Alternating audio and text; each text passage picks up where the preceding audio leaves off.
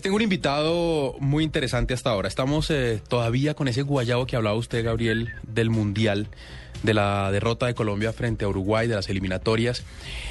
Y hemos traído a una persona para que nos hable no solamente de fútbol, sino de deporte en general.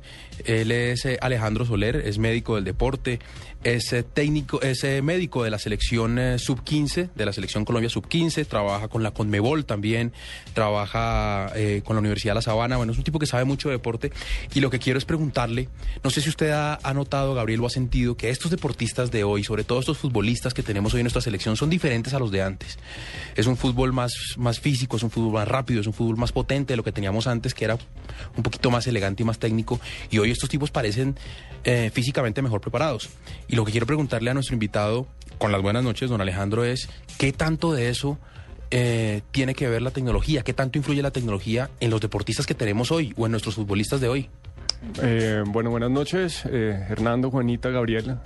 pues antes que nada, gracias por invitarme aquí a la nube. Eh, pues realmente sí, ha habido un cambio importante en, toda la parte de, digamos, del rendimiento físico de los deportistas con, respecto a lo, que, a lo que hemos visto hace años y obviamente la, tecnología ha influido muchísimo, no tanto en, en, la parte técnica, bueno, en la parte técnica también, pero, pero influye muchísimo en, en poder, en la valoración, en la evaluación de los jugadores. Eh, nos da, digamos, muchos, nos, da, nos ayuda muchísimo a mirar cómo está la algunas cosas de la composición corporal y eso nos ayuda muchísimo para ver eh, cómo se le puede manejar también la nutrición, eh, la hidratación del deportista. Hay cosas, hay otras eh, ayudas tecnológicas que nos ayudan a mirar también cómo está la composición corporal, otras ayudas que nos muestran también cómo está la parte, digamos, del balance muscular, de la articulación. Hay otras que, pues yo creo que ya han visto en, pues en internet aparece absolutamente todo de de tecnología y hay diferentes equipos que están utilizando otras ayudas tecnológicas como el Borussia que está utilizando un aparato que creó. Es como un salón cerrado de 360 grados que utiliza que se llama eh, Football Out y son diferentes eh, pelotas de fútbol que son disparadas alrededor de todo el de todos los 360 grados. Ese sí lo he visto, ese sí lo he visto. Lo ha visto en internet, Gabriel. ¿Ha visto ese sitio de entrenamiento del Borussia? Imagínese un salón como una cancha de fútbol 5 eh, y de un lugar le salen balones a los futbolistas. El futbolista se para en toda la mitad y le salen una serie de balones y se le prenden unas luces en los diferentes eh, ángulos, en los diferentes lugares de la cancha y tiene que enviar el balón hacia allá con uno o con solo dos toques. Es una cosa impresionante que uno se imagina que eso no existe. ¿Y qué tiene que ver eso con la medicina deportiva? O sea, ¿qué pasa ahí también? Bueno, pues nosotros de la medicina deportiva pues miramos al deportista en la parte integral, o sea, tanto como persona, como jugador, eh, como paciente y, y entramos, miramos nosotros dentro, de, dentro del campo en qué momento podemos nosotros influir o influenciar para mejorar el rendimiento de él. Entonces, todas las ayudas que, que están en, digamos, en nuestra capacidad de utilizar, tanto para prevención de muerte súbita, digamos, como, como lo que sucede en el, en se ha visto en el deporte, que sobre todo un deportista de alto rendimiento, un deportista de élite, que se muera o que presenta una muerte súbita en el campo, pues obviamente es una tragedia porque todo el mundo piensa que es perfectamente sano y que no sufre ninguna enfermedad. Entonces, ayudar a diagnosticar todas esas cosas para nosotros es buenísimo. También eh, hay parte, digamos, hay médicos que también les gusta mucho la parte técnica, táctica, digamos, esos aparatos eh, sirven muchísimo para el deportista, para él mismo saber, digamos, él mismo entrenar su parte técnica, su parte táctica, dónde recibir el balón. Eh, además que esa, ese aparato maneja, puede manejar tanto la velocidad como la angulación del balón, cómo lo dispara. Entonces, todo eso, todo eso ayuda. Y se utiliza también mucho ese aparato en rehabilitación, también con gesto deportivo. Alejandro, si tuvieran edad de jugar en este momento, ningún equipo contrataría a Arnoldo Iguarán o a Willington Ortiz, porque en la revisión técnico-mecánica de, del jugador le iban a encontrar que, no caminan bien, que tienen eh, viejas lesiones, pero sin embargo eh, se morían con la de ellos y, eran jugadores de muy buen rendimiento, pero, pero también me quedo yo con esa. Hoy no los contratarían porque dicen, no, este tipo, eh, como tiene los pies, como tiene las rodillas, no nos sirve o no nos va a dar lo que es. ¿En qué ha variado entonces el fútbol en eso?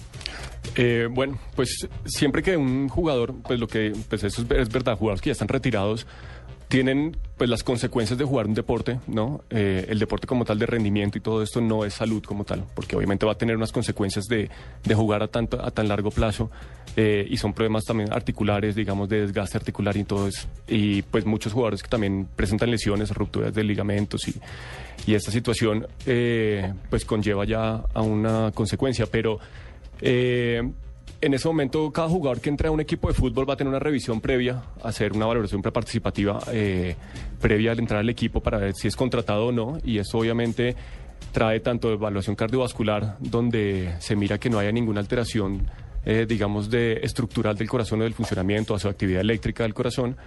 Tiene también una valoración eh, de de toda su parte, digamos, biomecánica, ¿sí? Y todo eso ayuda y todas las ayudas pues sirven para poder ver que realmente están ópticas, óptimas condiciones para entrar al partido y para, para entrar al equipo y obviamente ser contratado porque pues eso lleva un costo. Traer un jugador que está lesionado y dedicarse a rehabilitarlo dos, tres meses, pues es un costo gigantesco para un equipo de fútbol. Alejandro, este tema de los exámenes a los jugadores, ¿qué tan minucioso es? No solamente con él, sino con su familia, porque hay enfermedades que, que uno puede ver en las familias y esto en algún momento le puede afectar al jugador. me refiero más al caso de este ecuatoriano que se murió de un momento a otro, yo no sé qué era lo que tenía, pero seguramente son enfermedades que se traen de la familia y que en un examen pues físico no se van a ver tan a fondo. ¿Sí les hacen ese tipo de exámenes a los jugadores? ¿Historia médica profunda? Sí, eso sí porque pues eh, obviamente la, es la cara del médico el que está el que está dando el aval para que el, para que el jugador entre al equipo. Entonces, todos los antecedentes de un jugador, tantos antecedentes familiares, porque sí hay enfermedades o sí hay patologías que sí son, digamos, de hereditarias como tal, y entonces sí toca mirar también sus antecedentes si hay alguna enfermedad en la familia que, que pueda llegar a, ser transmitida al paciente, eh, tanto de enfermedades cardiovasculares como enfermedades del, digamos, eh, sanguíneas, digamos, eso también, también lleva... ¿Y si la tiene y es un duro en la cancha, ¿lo aceptan o no lo aceptan? No. ¿En serio? Pues ¿Así sea un duro, un duro? Pues imagínate tú que un paciente que, pues un jugador que llegue a una evaluación y tiene una, alteración, digamos, anatómica del corazón, o sea, que uno sepa que tiene una, una hipertrofia del ventrículo izquierdo, que es una de las causas de muerte súbita. Ningún, ningún departamento médico lo va a aceptar porque obviamente es un riesgo de muerte súbita que tiene el jugador y es la cara del, digamos, del departamento médico el que, el que puede ocasionar eso. Hacemos una pausita y regresamos con Alejandro Soleres, médico del deporte, médico de la selección sub-15. Hablamos de la tecnología de la medicina aplicada al deporte. 9.31 minutos es la nube en Blue Radio. Alejandro, las eh, tales cámaras hiperbáricas eh, funcionan, no funcionan el Fuku. Me imagino que tiene que hablar bien porque ya las compraron. porque toca mantener esa vaina. Pero venga, en serio, ¿cómo funcionan y, para, qué, para qué se pueden aplicar en el deporte? Bueno, las, pues las cámaras hiperbáricas sí las, sí obviamente las compró la, la federación hace muchísimo tiempo, creo que era cuando estaba Jorge Luis Pinto. Pinto fue el que las pidió, claro. De entrenador. Eh, pues cuando se compraron eso, eso obviamente tiene que tener una, digamos, un estudio bibliográfico, una revisión bibliográfica gigantesca para, para hacer esa inversión. Y el principio que pues que básicamente trabaja esas, esas cámaras es, digamos, acondicionar a los deportistas a, jugar en la altura. La mayoría de deportistas juegan, digamos, al nivel del mar y esas cámaras, eh, pues se ha dicho que con unos, eh, con unos episodios de, digamos, de estancia dentro de la cámara durante varios días va a ayudar a mejorar, digamos, el, digamos, eh, una adaptación a una altura, ¿no? Porque una persona que, que vaya a hacer una adaptación a la altura normalmente se demora aproximadamente 21 días para hacer la adaptación completa a la altura. Entonces ningún equipo de fútbol va a irse a jugar a entrenar 21 días antes de un partido. Entonces el principio que, utilizaba esa, esas cámaras era básicamente eso, hacer una adaptación artificial, digamos, a una altura que realmente en la que no estaba. Usted entrena eh, o está pues en un equipo donde se entrenan chinos muy jóvenes. Sí, uno espera que ahí aparezca el James del futuro y el Falcao del futuro. Ese entrenamiento que les hacen a ellos, ¿qué tan personalizado es y qué tanto están pendientes de, o sea, ¿Qué tanto le hacen el seguimiento de si sube de peso, baja de peso, corrió tantos kilómetros por entrenamiento, cuánta agua perdió? Yo no sé. ¿Qué tan, qué tan específico es eso? Eh, pues es sumamente específico. Nosotros eh, en la Selección Colombia partiendo desde, desde, del doctor Ulloa, que es, el, que es la cabeza, digamos, del Departamento Médico de la Mayores, hasta nosotros, hasta la, digamos, hasta yo que soy la, el médico de la sub-15, el tratamiento es sumamente personalizado. Nosotros, a los deportistas, digamos, eh, cada vez que llegan a concentración, apenas llegan, se les hace una valoración médica a cada uno, uno por uno. se les hace una antropometría a cada uno. Eh, ¿Qué es una antropometría? Bueno, sí, una antropometría es una, evaluación de... Sí, qué pena. Es, una evaluación de la composición corporal. ¿Cómo está el porcentaje de grasa? ¿Cómo llegaron? Uy, ahí Gabriel pierde, por ejemplo. Ay, ¿qué porcentaje de grasa? Mi porcentaje de grasa es... ¿Hay grasa sana, por ejemplo? Sí. Que es la que yo... La que tú no tienes. La que no tengo muy bien. Sí. Les hacemos una, un análisis del porcentaje de grasa, cómo está el peso y como tenemos una digamos, una historia de cuánto llevan ellos con nosotros, entonces yo sé con cuánto se fueron, con cuánto llegaron, y si hay algunos que estaban pasados de peso, pues obviamente uno les, les maneja eso, restringe ciertos alimentos dentro de la dieta. Como la bandeja paisa, como el crepe de Nutella, cosas así. O sea, tú así, abuelo pájaro, ¿qué le restringirías, por ejemplo, a Gabriel y a Paniagua? No, a Paniagua, Paniagua. a Gabriel, por ejemplo, hay no, que Gabriel, yo creo que a Gabriel le va a dar un infarto dentro de poco por aquí caminando, va a caer frito y Es que cuando uno se pega donde Paniagua come como un animal. Listo, listo de las casas. Eh, entonces, pues parte de, digamos, eso y nosotros diariamente les controlamos el peso a los jugadores.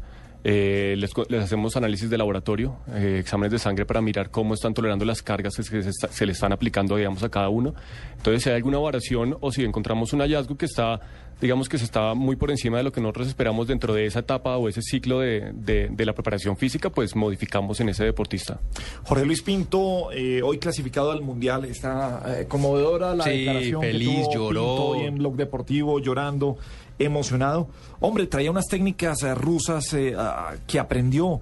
alemanas eran. ¿Alemanas? Sí. ¿Hasta dónde es mito, realidad? Sacar la sangre, licuarla, oxigenarla, volverla a meter.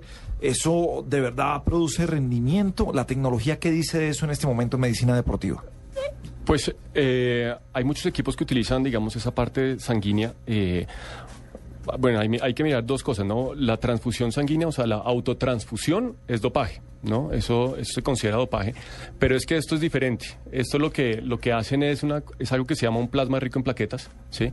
Eh, lo que hace esto es que se le saca sangre al deportista, se centrifuga, se saca el plasma que está rico en plaquetas y se inyecta, digamos, en los deportistas eh, que tienen alguna lesión, eh, ayuda muchísimo a, rehabilitar al deportista en un menor tiempo porque está dándole, digamos, factores al, tejido para regenerarse mucho más rápido. Entonces ayuda muchísimo, eso lo utilizan muchos equipos. Pero hasta ahí, no es, hasta ahí no es ilegal. No, eso no es ilegal. El plasma rico en plaquetas no es ilegal. ¿Y oxigenar la sangre del deportista sí?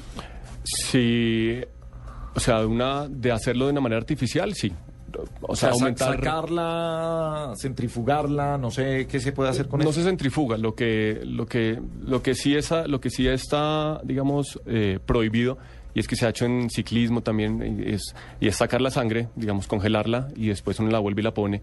Eh, y eso es una autotransfusión. Entonces eso sí aumenta obviamente el, digamos, el, los glóbulos rojos, el hematocrito y eso obviamente mejora, digamos, tiene mucho, digamos, es mucho más eh, eficiente, digamos, el transporte del oxígeno y pues obviamente va a mejorar. ¿Ese tipo de prácticas a la larga trae repercusiones en la salud? O sea, ¿el tipo le puede dar algo por hacerse eso?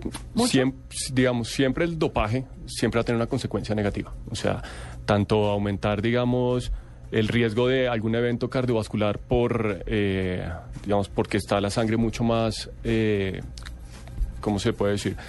Mucho más espesa, digamos. Entonces tiene problemas, puede hacer problemas, digamos, de coagulación y si va a tener alguna consecuencia. Cualquier tipo de dopaje tiene que tener alguna consecuencia a, futuro. ¿Cómo hicieron para doparse todos esos ciclistas sin que nunca los pillaran? O sea, estamos supremamente avanzados en tecnología. Pueden descubrir usted qué come con sacarle una muestra de sangre. Le cogen un pelo y saben usted quién es. ¿Y cómo, cómo lograron que Lance Armstrong se ganara todos esos tours de Francia y nunca se dieron cuenta que se estaba dopando?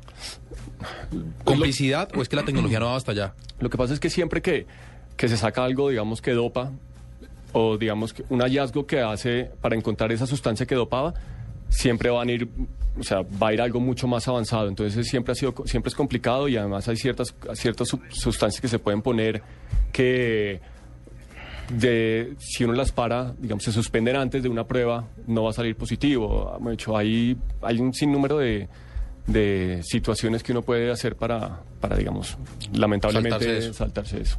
Es, la medicina deportiva hoy requiere muchísima tecnología, toca invertir mucho dinero en eso. Los equipos, digamos que pobres, entre comillas, del fútbol profesional colombiano o, de los clubes, ¿hasta dónde tienen un, buen acceso y hasta dónde pueden eh, tener unos jugadores bien preparados médicamente? Claro, ¿y qué, tan, ¿y qué tan en desventaja están con los que tienen plata? Pues realmente eh, la tecnología para mirar que el deportista, digamos, puede estar apto para competir, eh, no es una gran inversión. Igual siempre una inversión para poder mantener la salud siempre va a ser, siempre va a ser una buena inversión. Entonces, simplemente inversión en poder mirar la parte cardiovascular y poder mirar la parte, digamos, biomecánica es, es algo que ya nos da unas herramientas gigantescas para poder tener, digamos, un deportista apto para, para la competencia.